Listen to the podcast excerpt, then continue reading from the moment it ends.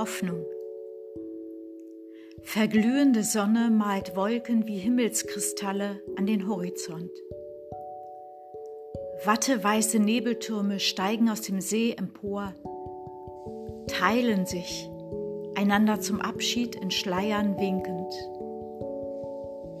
wandeln sich in leichte, lange Bänder, spielen mit dem Abendlicht, umfangen liebkosend Berge und Täler und wiegen das Leben sanft in den Schlaf.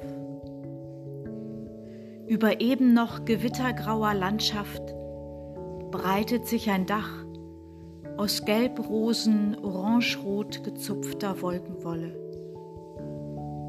Und es wird still.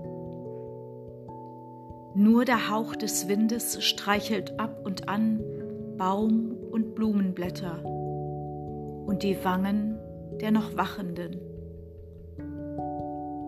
Das Schauspiel der Schöpfung wird zum Gleichnis des Lebens, wie es sein kann, wie es sein wird nach dem Willen des einen.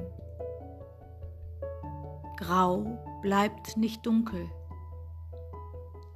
Gegensätze begegnen sich zärtlich.